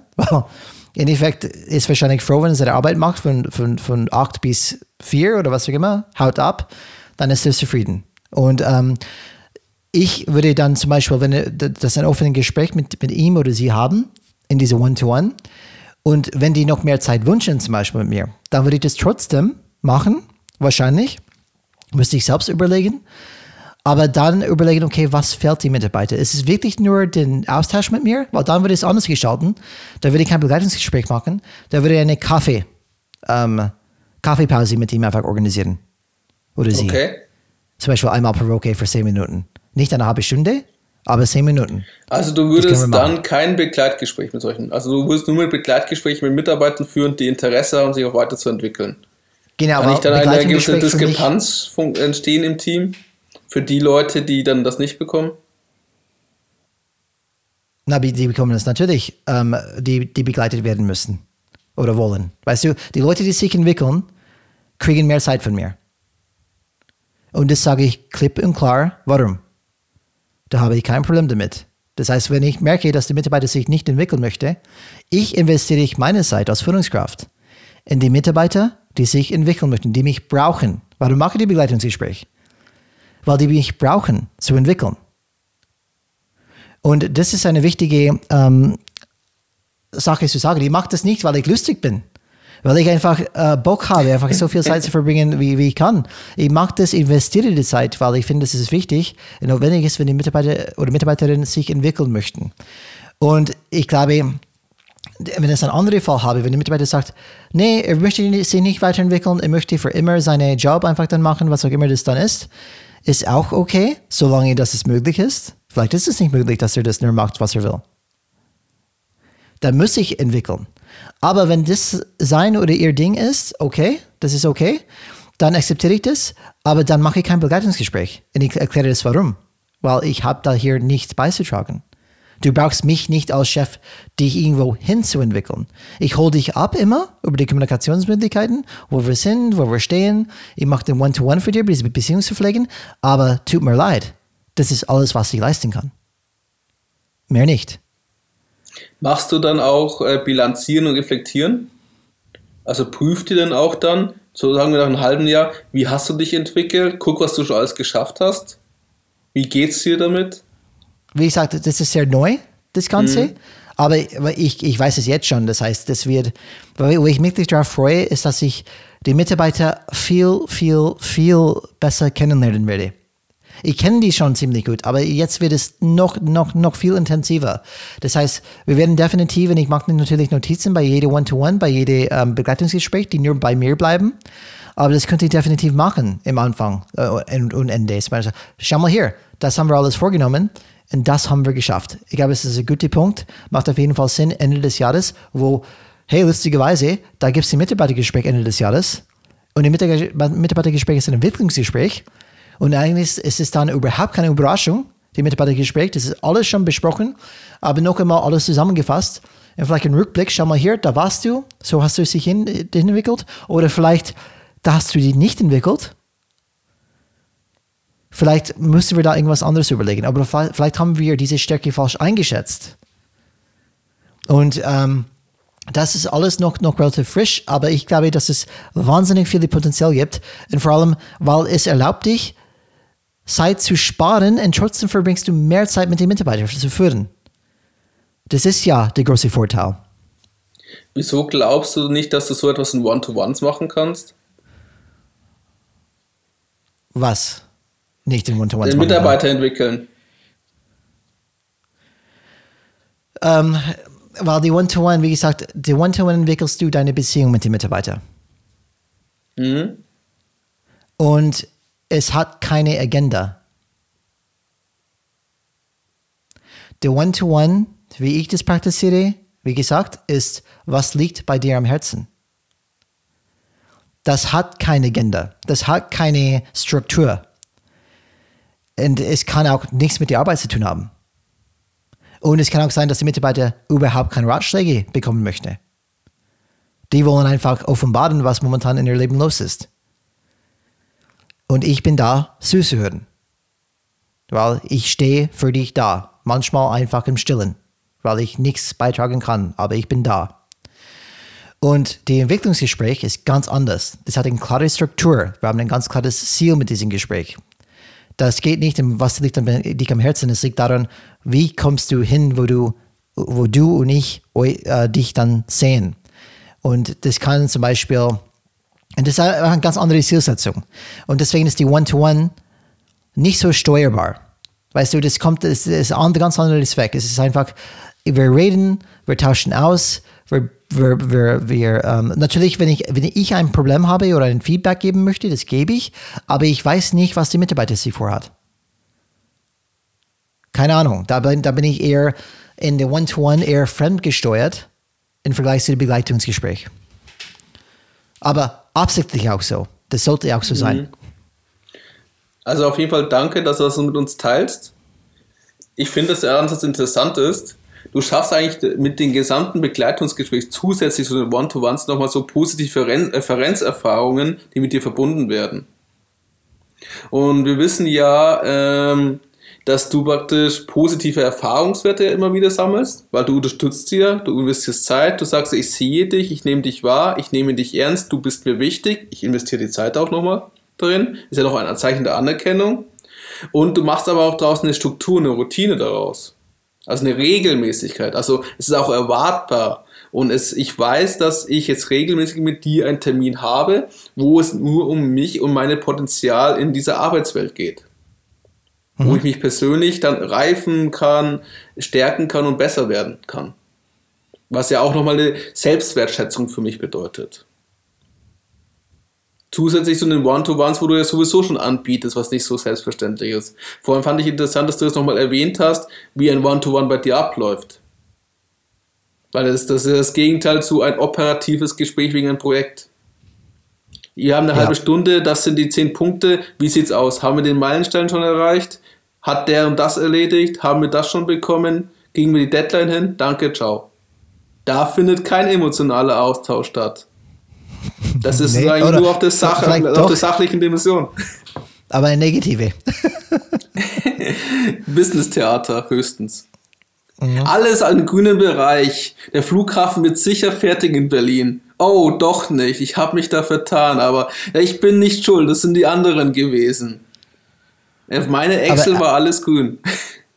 Aber Alex, weißt du, was mich selbst ähm, zu Selbsterkenntnis irgendwie bekommen habe oder was mich selbst überrascht hat, ist in Effekt, ich habe dieses Satz immer gehabt, okay, die beste Chef ist die, die zum Beispiel, die ich vielleicht gar nicht brauche. Ähm, weil er ermöglicht alles für mich, ähm, gibt mir die Richtung vor, da marschiere ich in meine Richtung. Aber überlege es mal, Alex, den meisten Firmen, wo wir unterwegs waren, es gibt keinen Mentor, die dir sagt, was musst du können, damit du die nächste Level erreichst. Und die nächste Level kann unterschiedliche Sachen sein. Kann vielleicht, wenn wir an zwei Wege denken, vielleicht erstmal Richtung einen Fachweg, eine, einen Expertenweg. Zum Beispiel, ich bin die Experte für Social Media, äh, dass man weiter, weiter, weiter entwickeln kann. Oder ich bin ja in dieser Führungsebene, diese Führungsrichtung. Was brauche ich als Führungskraft? Die, die, die Team zu übernehmen, die Abteilung zu übernehmen, die, die Bereich zu übernehmen vielleicht ganz viele unterschiedliche Kompetenzen. Und irgendwie habe ich das Gefühl, dass dieser Mentor, diese, diese Entwicklung fehlt komplett in meisten Fällen. Und weil ich so ein Tag war immer als Führungskraft, ich habe mein One-to-One vielleicht, ich habe meinen Chef gebraucht, wenn, ich, wenn, ich, wenn mein Chef war immer da, wenn ich ihn gebraucht habe, wenn ich wirklich diese Rückhalt brauchte, das ist immer, immer so und Gott sei Dank. Aber es war keine Begleitung. Brian, du machst einen guten Job, aber die nächste Level zu erreichen, brauchst du andere Kompetenzen einfach. Und ähm, dann, dann, dann frage ich, warum, was, was meinst du? Wie? Ich, ich mache meinen Job super. Ja, aber es geht nicht darum, einen jetzigen Job. Es geht um deinen zukünftigen Job. Und ähm, das ist eine, eine spannende Thema und ich würde mich so gut tun. Genau wie ein Trainer, Alex, wenn wir Fußballspieler werden. Mhm. Deswegen ist die Trainer da. Es sagt, was, was brauchen wir, um die nächste Level zu erreichen? Was, was brauchen wir, was machen wir falsch? Was machen wir gut? Ähm, und da, das sind die ständig damit konfrontiert. Das Bild hätte ich, wollte ich auch gerade erwähnen, hast du mir gerade weggenommen. Weil ich glaube, du musst wirklich an den, sagen wir Sporttrainer, da kannst du jeder, kannst du Baseball, kannst du Football, aber es geht immer darum, der Trainer selber ist nicht in das Spielfeld. Er überlegt, wie er seine Spieler als Team es ihnen ermöglicht, ihre beste Leistung, ihr bestes Potenzial rauszuholen, um das Spiel dann am Ende zu gewinnen. Und hat er ein riesen Team ja dahinter auch noch, die ihn dabei unterstützen, von Co-Trainern und Supporters vom Arzt, von Masseuren, von Psychologen, wer weiß was alles. Hängt ja auch daran, welche Liga das ist. Mhm. Und darum, das, das ist, was du jetzt machst. Du machst dir Gedanken an dein Team, wie das Team funktioniert, wie die Personen sich weiterentwickeln, um ihnen eine gewisse Selbstständigkeit zu ermöglichen. Aber auch ein Abgleich mit deinen Erwartungen. Weil woher soll ich wissen, was mein Chef möchte und was er erwartet, wenn er nicht mit mir redet, wenn er es mir nicht sagt? Und dann kommt er daher und sagt, du hast das nicht gemacht, so wie ich es wollte. Das war jetzt nicht in meinem Sinne. Und du denkst, ja, okay, Wo hätte ich das wissen sollen? Ich habe das halt Ja. nach meiner Meinung interpretiert, nach meinen Erfahrungswerten, nach, meinen, äh, nach meiner persönlichen Einschätzung, weil ich nicht den Parameter hatte, was Chefs wollen. Hat er nicht gesagt, blöd. Ja. Kannst du das vorstellen für dich, Alex, dass man sagt, okay, wenn du diesen Austausch vielleicht mit deinem Chef hättest, sagst, lieber Chef, ich möchte mich, ich möchte eine Führungsposition zum Beispiel in den nächsten Schritt. Ich möchte auf eine Führungsposition kommen in die Firma. Dann, dann da die Aufgabe von deinem Chef ist, ja, Alex, okay, das ist den Weg hier. Ich kenne mich den Weg ziemlich gut, ich habe es selbst durchgemacht. Ich weiß, wie das Spiel hier abläuft. Ist das etwas, was du für dich vielleicht dann wünschen würdest von, von den Chef, dann wirklich einen Entwicklungspfad, eine Begleitung? Ich habe das immer von meinen Vorgesetzten gefordert. Also ich fordere es immer wieder. Das ist ein wichtiger Punkt in meiner Karriere, in meinem persönlichen Arbeitsumfeld. Und die Problematik war, dass die meisten Vorgesetzten da immer überfordert waren damit. Und ich mir dann halt meinen eigenen Weg gesucht habe und versucht habe, die Fragen, die ich hatte, selber zu beantworten. Also ich bin da, ich habe ich, ich hab praktisch danach gesucht, nach so einer Art Begleitungsentwicklung oder Möglichkeiten aufzuzeigen, aber ich habe jedes Mal irgendwelche Ausreden oder Pseudo-Handlungen bekommen. Na gut, dann machst du jetzt diese Weiterbildung fertig und darfst das auf diese Konferenz. Und da war das Thema für sie gegessen, aber Konsequenz oder auch gezielt, nein. Aber es liegt auch wahrscheinlich an den Firmen, wo wir unterwegs sind. Das ist als Mittelstand. In Großkonzernen könnte es ein bisschen anders aussehen, weil die sich zumindest sehr teure Modelle, Entwicklungsmodelle leisten, wo die HR dann nutzt. Aber ich bin mir nicht sicher, ob das dann auch so wirkungsvoll ist, wie solche persönliche, wo der Vorgesetzte auch nochmal dahinter ist, ähm, Ja. Meetings. Das, das glaube ich auch. Ich glaube, es kann, es kann nichts ähm, diese individuelles Begleiten ersetzen. Ich glaube, kein Standard-Training-Programm für alle High Potentials, dass sie alle Manager werden. Ich glaube, das ist die falsche Weg. Ich glaube, es kennst müsste das ja ein auch. Mentorship sein. Ja. es, du kennst es auch in vielen Unternehmen, die größer sind, gibt es immer auch so diese äh, Führungsprogramme einerseits, Genau. aber auch für die jungen Talente nennen sich. Es gibt unterschiedliche Bezeichnungen dafür, wo halt dann die unter 30-Jährigen reinkommen und theoretisch dann einen besseren Karriereweg haben könnten. Wo sie ein extra Ja. Training bekommen und extra Projekte machen können, um sich nach oben zu profilieren. Ja, und ich finde die allgemeine Idee von einem Basis-Training nicht schlecht, damit mindestens alle die gleichen Werkzeuge haben. Aber tatsächlich die Kompetenzen zu entwickeln, da muss ein Mentoring stattfinden, weil jede hat Stärken und Schwächen. Die müssen wissen, okay, das sind meine Schwächen, das sind meine Stärken. Was, wie kann ich die nutzen, einfach in diese Position zu kommen, einfach diese Führungsposition zu kommen? Und Alex, vielleicht für die, wenn eine Führungskraft draußen denkt gerade, okay, ähm, Entwicklung, aber wann, was ist, wenn ich mich selbst gar nicht zutraue, die Mitarbeiter zu entwickeln? Die Problematik ist ja auch immer, was nicht vergessen darfst, Vertrauen bedeutet auch, ich bin bereit, das Risiko einzugehen, enttäuscht zu werden. Und kann ich mit dieser Enttäuschung umgehen? Das ist ja auch immer, kann, habe ich die Fähigkeit oder traue ich mir zu, wenn mich diese Person enttäuscht, dass ich damit umgehen kann? Das schwimmt immer mit im Hintergrund. Sprich, sprichst du gerade als Führungskraft oder was meinst du? Jeder als Mensch. Vertrauen, auch, auch Führungskräfte vertrauen. Du musst aber denken, die Mitarbeiter stehen ja auch für mich. Die repräsentieren mich in der Firma. Deren Leistungen, deren Handlungen gehen immer auf mich zurück, weil ich bin ja die Führungskraft. Und deswegen ist ja auch immer diese Command and Control Mentalität ein bisschen gibt es gibt die Illusion der Sicherheit. Und in gewissen Tätigkeiten reicht das ja auch. Aber wir reden ja von einer komplexen Welt, die sich ständig verändert, wo, die, wo diese Wissenshaltwertzeiten, also wie lang mein Wissen, das ich von der Welt weiß, wirklich noch aktuell ist und richtig ist, immer kürzer wird. Und da reicht nicht Command and Control. Ich kann als Führung, das ist das Wichtige, ich kann als Führungskraft allein nicht mehr alles wissen. Ob das jemals möglich war, ist eine andere Frage. Aber ich, meine Aufgabe ist zumindest Orientierung zu geben, Komplexität zu lösen. Und das ist der wichtige Punkt, Alex. Wie du sagst, wenn Vertrauen nicht herrscht, dann ist, ist das Angst vom Scheitern vielleicht dann zu groß, dass man wirklich die Mitarbeiter nicht entwickeln möchte oder traut oder was auch immer. Und noch ein wichtiger Punkt ist, Alex, der, der Führungskraft, wir sind alle Menschen. Der Führungskraft könnte denken, ja, aber wenn ich meine Mitarbeiter irgendwie alles zeigen, alles entwickeln, dann was mache ich dann noch? Äh, vielleicht, vielleicht werden meine Mitarbeiter besser als ich. Aber deswegen ist es wichtig, dass die Führungskraft auch weiterentwickelt. Es ist nicht so, dass die Führungskraft alle seine Wissen und, oder ihre Wissen weggibt und sagt, jetzt wisst ihr alles, übernehmen meinen Job. Nein, die Führungskraft der Führungskraft äh, muss auch dann sich entwickeln. Deswegen, die Führungskraft von der Führungskraft entwickelt diese Person auch weiter. Die sollen auch einen Bahn von Entwicklung haben. Das heißt, es ist immer eine Circle of Life, Alex. Jede Person entwickelt sich weiter. Die, die nach, die Soll, Generation danach muss ich nicht kommt. sagen. Also, es, also du redest ja von ein bisschen Idealzustand. Schön wäre es, wenn es so wäre. Genau wie du sagst, stimmt. Ähm, das ist nur eine, eine Impuls für die Führungskraft, dass er denkt, statt Angst zu haben, dass die Mitarbeiter ihn oder sie überholen, denkt auch, Selbstentwicklung ist auch wichtig. Auch mit hoffentlich seiner Führungskraft. Das ist ja auch, dass die besten Lehrer sind die, wo die Schüler dazu unterminieren, sie zu übertreffen. Und das ist aber eine große Schwierigkeit als Führungskraft. Weil mhm. es geht ja auch um Macht und um Status und Symbol. Das ist das, das ist, das ist dieser Konflikt, den du einfach noch hast, was in, vor allem dieser, nennen wir es mal, alten Welt, in Anführungszeichen, wenn man von vorher der neuen Normalität gesprochen hat, dass du halt diese hierarchische Stufe hast. Das oben wird es ja immer weniger Plätze geben und du hast auch ein bisschen Konkurrenz. Aber was sagen wir gar nicht verstehen. Das ist die Realität, das ist keine Außenwelt, das ist jetzt.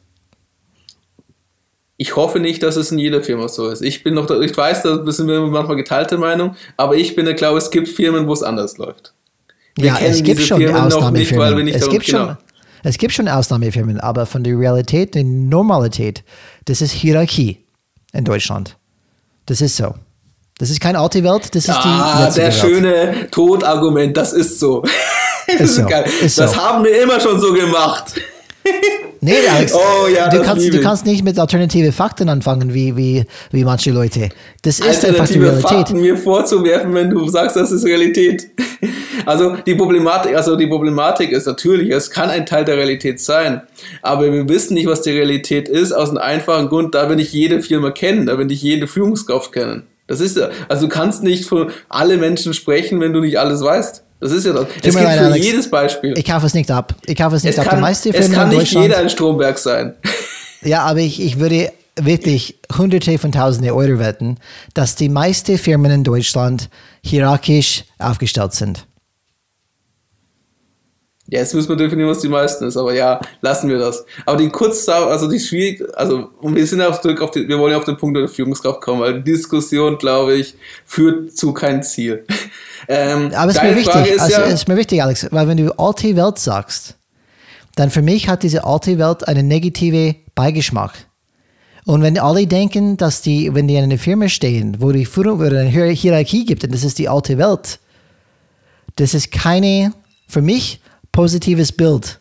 Dementsprechend ist es für mich sehr wichtig, dass man sagt, alte Welt, nein, das ist die jetzige Situation, wo wir drin stecken. Und das ist dann normal. Das ist irgendwie nicht alt. Weil es gibt manche Alternativen, aber die haben bis jetzt nicht umgesetzt oder durchgesetzt, einfach bei unserer unsere normale Wirtschaftswelt. Und ja, dann darfst du nicht vergessen, dass diese Firmen dann irgendwann vielleicht mal überholen. Die alten vielleicht. Firmen, wie du sagst. Vielleicht. Man sieht das jetzt schon. Also, das ist das große Schwierigkeit. Es gibt diesen Paradigmenwechsel. Das Problem an Wandel ist, dass er sich Stück langsam aufbaut und dann kommt er überraschend. Ich bin noch das in Verleihungsphase, Ablehnungsphase. Ist, genau, merkt man sehr deutlich. Und das ist es, aber es ist auch klar, ich, ich will auch, das Problem ist, du kannst nicht als Führungskraft dann sagen, gut, ich ende komplett das Spiel, weil das Spielfeld ändert sich nicht. Du musst die Regel im Spielfeld beachten. Und das Spielfeld ja. ist halt definiert von deinem Umfeld. Aber du kannst zumindest Ansätze bringen und Stück für Stück dann gucken, ob das dann besser läuft für dich. Und ich glaube, wenn du selbstständige Mitarbeiter hast, die mit, mitdenken und auch wissen, was du erwartest von ihnen, dass das insgesamt für dich als Führungskraft, aber auch für dein Team ähm, einfach besser ist, weil ihr effizienter seid. Das ist davon nicht komplett davon überzeugt. Also es ist klug, wie du gesagt hast. Deswegen haben wir auch gesagt, die, sind das die klügsten Werkzeuge, die man nutzen kann als Führungskraft. Ich sage auch ja. Und ich denke, ich wäre froh, wenn jeder Führungskraft so denken würde und sich auch die Zeit dafür nehmen würde. Statt in zig sinnlosen Meetings, Entschuldigung, aber der Eindruck entsteht sehr oft, dass manche Meetings eine E-Mail hätten einfach sein können, ähm, zu gehen, um da zu sein, um, um einfach Präsenz zu sein. Ohne mich könnte das nicht entscheiden, weil ich ja wichtig bin. Und das ist halt der falsche Gedanke. Und die Folgerung davon ist, dass man in der komplexen Dynamik, also in dieser Welt, die wo ständig neue Ansachen fordert, diese langen Entscheidungswege nicht mehr machen kann. Weil die Welt wartet nicht darauf. Und Sonja Rath hat auch das Buch gebracht, gestalte, bevor du gestaltet wirst. Und das meine ich auch. Und das ist das Problem, dass viele sich gerade gestalten lassen und dann sind es die Getriebenen. Und wenn du getrieben bist, agierst du nicht schlau, agierst du nicht klug. Meistens. Und das kann dann komplett schief gehen. Uh, Alex, ich glaube, das, ist wichtig, was du gerade sagst. Diese, diese, weil du hast gerade ganz vieles gesagt. Du hast gerade auf die, auf die Meta-Ebene gebracht bei einer Firma wie schaut die, die zukünftige Struktur aus und die zukünftige vielleicht dann Führung aus, damit wir mit die Herausforderungen von heute besser umgehen können. Man sieht es zum Beispiel manche Beispiele Firmen, die es einfach probieren, diese, diese Erst, Erst Mover zu sein in diese Richtung. Was wir damit sagen möchten, ist, dass die aktuelle ähm, Realität, wie Alex genannt, die alte Welt oder was auch immer, das bringt eine Struktur mit, die Herausforder Herausforderungen bedeutet. Weil das bringt ein, ein, ein, eine Hierarchie mit, wo es im Effekt nicht Plätze, Plätze für alle gibt. Zum Beispiel, es gibt eine Struktur und es gibt nur einen Chef, zum Beispiel. Dann gibt es dann einen Chef darüber, aber diese Plätze sind irgendwie begrenzt und dementsprechend haben wir reale Ängste, dass die Führungskraft denkt, wenn ich meine Mitarbeiter weiterentwickeln und ich möchte, dass er besser ist als ich, das hört sich ideal, ideal an, aber haben die wirklich das vor? Was passiert dann, wenn die Führungskraft selbst nicht weiterentwickelt zum Beispiel? Und das bringt Teamen mit, aber, was für uns wichtig, unsere Message ist hier, jede Führungskraft muss Wege und Ideen und Glaubenssätze für sich entwickeln, dass die nicht zurückgehalten sind, ihre Mitarbeiter zu entwickeln. Das ist das wichtige Punkt, dass sie sich nicht gehindert fühlen durch irgendwelche Ängste, ihre Mitarbeiter zu entwickeln. Und jeder muss wahrscheinlich selbst die Antwort für sich selbst finden. Und das ist natürlich kontextabhängig. Bin ich bei Google, bin ich bei meiner Firma, wo ein Hierarchie noch gibt zum Beispiel. Ähm, gut, bei Google gibt es auch Hierarchien. Aber bin ich bei vielleicht, was, was ist ein Beispiel, Alex? Wir haben bei Google Firmen. hast du, aber, ja, aber Google kannst du dementsprechend zumindest sagen, dass sie eine andere Art von Hierarchien haben. Da genau, ist es eher genau. gemeinsam. Da kann auch der kleinste Praktikant die besten Vorschläge machen. Und die Mitarbeiter haben sogar Zeit, ihre eigenen Projekte zu machen. Es hängt natürlich gut, ab, in welcher Abteilung du bist. Aber, aber das, gut, geht, das halt geht bei uns auch in den Hierarchie. Das geht bei uns auch. Das ist dann nicht, das macht die Struktur nicht aus. Das ist jetzt, glaube ich, ein anderes Thema, was ich jetzt nicht gerade aufmachen möchte. Na, ist so. Aber, ist so, Alex. Ja, ja, ich liebe diese Argumente. Ich, ich, werde, ich werde gleich warnen, der Podcast dauert noch eine Stunde, wenn du so weitermachst. Aber Alex, du, du, gibst, du, du, du, du stehst bei meinen bei, bei Argument, oder? Es geht einfach, dass jede Führungskraft für sich selbst Sachen entwickeln muss, damit es nicht, die nicht zurückgehalten sind, diese Entwicklung einfach dann zu pushen, zu begleiten. Sagen wir einfach mal so, also die ganze Hierarchie und diese ganze Command-and-Control-Mentalität, die kommt von einer Welt, wo alles planbar ist, in Anführungszeichen, also scheinbar planbar. Bedeutet, es passieren nicht sofort ständige Veränderungen. Sieht man schon, wie einfach Budgetplanungen stattfinden. Und immer noch stattfinden teilweise. Jahresplan, fünf Jahresziele, etc. Und die Problematik aber ist, dass die, das Umfeld, wo die Firmen tätig sind, immer komplexer und chaotischer werden. Also immer andere Anforderungen machen. Gewisse, auch andere neue Prozesse oder Arbeitsweisen fordern. Dieses komische Internet. Zum Beispiel. Sieht man jetzt gerade sehr deutlich. Was mache ich, wenn meine Filialen zu sind und ich nichts mehr verkaufen kann? Und das bedeutet, dass du anders damit umgehen musst. Und es bedeutet auch, dass das, die Anforderung an den Führungskräften sich verändert hat und sich verändern wird.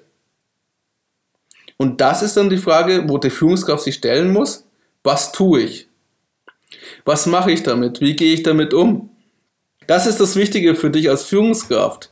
Was, wie ist meine Rolle in Zukunft? Was ist meine Aufgabe, was du gesagt hast in Zukunft? Und welche Art von Mitarbeitern brauche ich in Zukunft, um trotzdem weiter Führungskraft bleiben zu können? Und wenn es nicht Führungskraft ist, dann was ist meine Aufgabe in der Firma und kann ich das dann machen? Es kann auch Mentor sein, es kann Trainer sein, es kann alles sein. Es muss nicht unbedingt der Titel Führungskraft sein. Man sieht auch Trends bei anderen Firmen, dass das mittlere Management immer mehr verschwindet. Als Beispiel nur. Dass der Titel zumindest verschwindet. Und dann? Bist du mehr als ein Titel? Die Frage musst du stellen. Nein. ich bin Head of. Ist mir egal. das haben wir damals gesprochen, einfach Führung rein durch Legit Legitimation von meiner, ich bin da Führungskraft, weil ich so heiße, ist definitiv etwas nicht, was funktionieren wird, wahrscheinlich langfristig, besonders diese neue neue Umfelder, die es langsam, langsam entwickeln werden. Aber du hast es gerade wieder groß gemacht, Alex, rausgezoomt aus der allgemeinen Situation. Kommen wir zurück Dieses auf die Systemische lässt, Das Systemische lässt mich einfach nicht los. Genau, genau. Was gut so ist, weil das bringt immer diese Impulse. Wenn wir zurückbringen auf ja, Und es war Folge, warte, stopp. Es war, ähm, und ganz ehrlich, hört, liebe Zuhörer, euch nochmal Folge 14 an. Lieber Chef, dein Job ist weg. Dann genau. versteht ihr, was wir meinen. Genau, da haben wir ausgiebig diskutiert. Und ähm, One-to-One, Begleitungsgespräch, zwei wichtige Tools, unabhängig in welche Struktur du unterwegs bist. Frage, Brian, das zum Abschluss, unsere liebe Zuhörer und Zuhörer. Ähm, wenn ich eine Führungskraft bin und mir das gerade angehört habe, wie fange ich am besten damit an? Mit One-to-One und Begleitungsgespräche meinst du? Oder soll, soll ich erstmal mit einem anfangen? Genau. Wie, also wie nähere ich mich daran und wie kann ich für mich dann eine Routine entwickeln, eine gewisse Sicherheit? Und wie kann okay. ich auch mein Team dazu, die wahrscheinlich sowas gar nicht erwartet haben, dazu bringen, mitzumachen? Ja, ähm, da gehören leider ganz viele Kompetenzen dazu. One-to-ones. Ne, und wir haben alle weg. Es ist so, tut mir leid, aber das, das ist nicht etwas, was man perfekt macht von, von, von Tag 1. Besonders wenn man eine junge Führungskraft ist oder kann, nicht viel Erfahrung, aber ich kann ein paar Tipps oder geben. Oder auch wenn du einfach eine andere Methodik von Führung einfach hattest vorher und du sagst, vielleicht probiere ich das mal aus. Ja, ich gebe auf jeden Fall ein paar Tipps. Um, One-to-One, -one. was ist da wichtig? Wenn du das erste One-to-One -One hältst um, mit deinen Mitarbeitern, und ich habe gesagt, es gibt diese Struktur 10, 10, 10. Und das kann schon ein bisschen beängstigend sein für Mitarbeiter, die überhaupt nicht gewohnt sind, über was liegt bei mir am Herzen in einem Business-Kontext anzusprechen. Dementsprechend ist es sehr wichtig, dass wenn du zum Beispiel sowas vorhast, das zu kommunizieren, warum du es machst. Und wie gesagt, das geht nicht in irgendwelches fachliche Status-Reports, Projekte abzuprüfen. Es geht einfach darum, klipp und klar deine Mitarbeiter besser kennenzulernen. Das ist das primäre Ziel. Das ist erstmal wichtig zu kommunizieren. Und damit die Mitarbeiter weiß, was von ihm oder sie erwartet wird, es ist wichtig bei der ersten One-to-One, dass die Führungskraft anfängt. Er oder sie macht die ersten zehn Minuten. That sets the tone. Das ist, was das vorgibt für die Mitarbeiter, damit die, damit die wissen, okay, wie offen will ich dann sein? Gegenüber meinem Vorgesetzten. Wenn mein Vorgesetzter so offen ist wie möglich gegenüber mich, dann habe ich für mich diese freie Karte, ah, dann kann ich das auch erlauben. Aber wenn, wenn du probierst, das zu machen am Tag 1, wenn du diese Person erstmal kennenlernst, bitte, das wird nicht funktionieren, weil da gibt es überhaupt keine Vertrauensbasis. Du musst schon erstmal ein bisschen ähm, Fingerspitzengefühl dafür haben, wann passt es da. Und man kann es erstmal einfach dann so ähm, entwickeln. Vielleicht fangst du an in One-to-One mit, mit deinem Projektstatus und fachliche Themen. Du kannst gerne so anfangen, bis du dich langsam traust, mehr von dir preiszugeben. Bis du einen Punkt erreicht hast, du sagst, okay, jetzt glaube ich, die Punkt ist erreicht, ich fange an, mich zu offenbaren. Die Mitarbeiter macht das auch und wir kennen uns dann immer besser. Aber dann ist es wichtig, offene Karte zu spielen. Was ist mein Ziel mit dem One-to-One? -One? So, das sind ein paar Tipps wegen One-to-One. Wegen ähm, Begleitungsgespräch. Das ist ein bisschen einfacher, weil es gilt wirklich an Sachen, die gewöhnlich sind in der Wirtschaft. Ziel, Ziele haben. Ziele haben zu Ziel entwickeln. persönliche Entwicklung im Rahmen einem Business-Kontext. Ist eine ganz normale Sache. Viele machen das nicht. Äh, die meisten machen das vielleicht dann nicht. Aber das ist nicht so, dass es komplett aus, aus Weltall kommt. Was, was ist das für eine komische Sache? Nein, das ist etwas, was Leute irgendwie anfangen, anfassen, anfangen, anfangen können. So, Begleitungsgespräch ist da erstmal wichtig. Du als Führungskraft, du musst deine Ziele wissen. Du musst deine Ziele wissen. Was habe ich als Ziele als Führungskraft und wie ist die Bezug von diesem Ziel auf mein Team? Dann, was du herausfinden musst, was normalerweise über Zeit kommt, was sind die Stärken und Schwächen deiner Mitarbeiter? Und wenn du das langsam ein Bild davon hast, dann macht es Sinn, diese Entwicklungsgespräche, und das habe ich zum Beispiel auch erst nach einem Jahr gemacht mit meinen Mitarbeitern, dass sie erstmal ein bisschen wissen, wie ticken die, wie sind die drauf, welche Sachen können die ganz gut, welche vielleicht dann nicht. Ähm, und dann anhand meiner Erfahrung und was ich bis jetzt mitbekommen habe von meinen Mitarbeitern und Mitarbeiterinnen, plane ich ein Roadmap, gehe ich in Dialog mit meinen Mitarbeitern, ist es ein Weg oder nicht? Und wir gehen dorthin. Wir wissen den Ziel, den Gap gibt es wo, worauf ich mein Entwicklungsgespräch, in meinen Entwicklungsplan basiere. Und da gehe ich vor.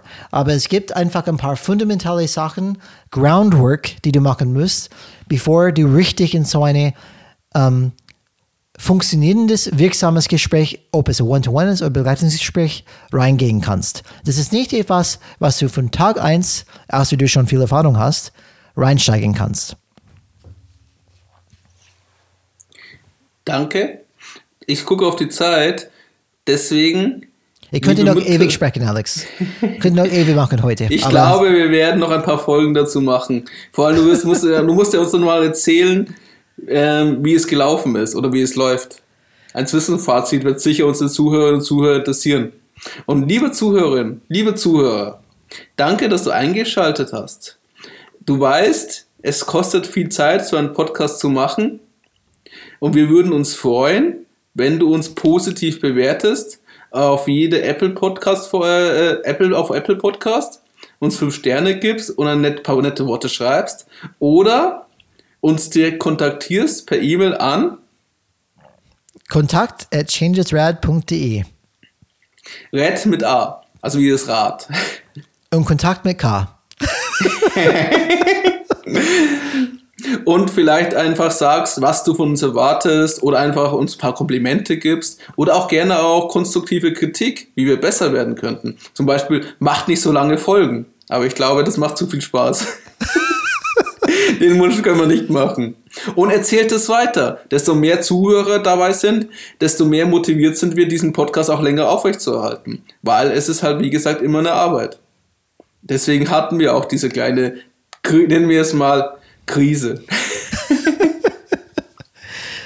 genau. Ähm, danke, Alex, äh, für, diese, für diese schöne ähm, Call to Action für unsere Zuhörer. Ich habe auch nichts wirklich zu ergänzen, außer dass probiert diese zwei Tools aus. Ähm, mach bitte klar deine, deine, deine Vorhaben mit deinen Mitarbeiter Mitarbeiterinnen. Wenn man ehrlich mit Karten umgeht, dann kann man wirklich vieles trauen. Und ich habe mich gefreut, wirklich mit dir wieder, Alex.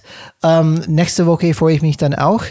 Und vielleicht sage ich nächste Woche, dass diese ganzen Tools sind nix. Aber aktuell sind die definitiv die klügsten Tools, die ich kenne für Führungskräfte draußen. Was ist die nächste Folge? Danke schon für die Erinnerung, das habe ich fast vergessen. Ähm, die nächste Folge ist folgendes: Führungskräfte, Erwartungen und Wirklichkeit.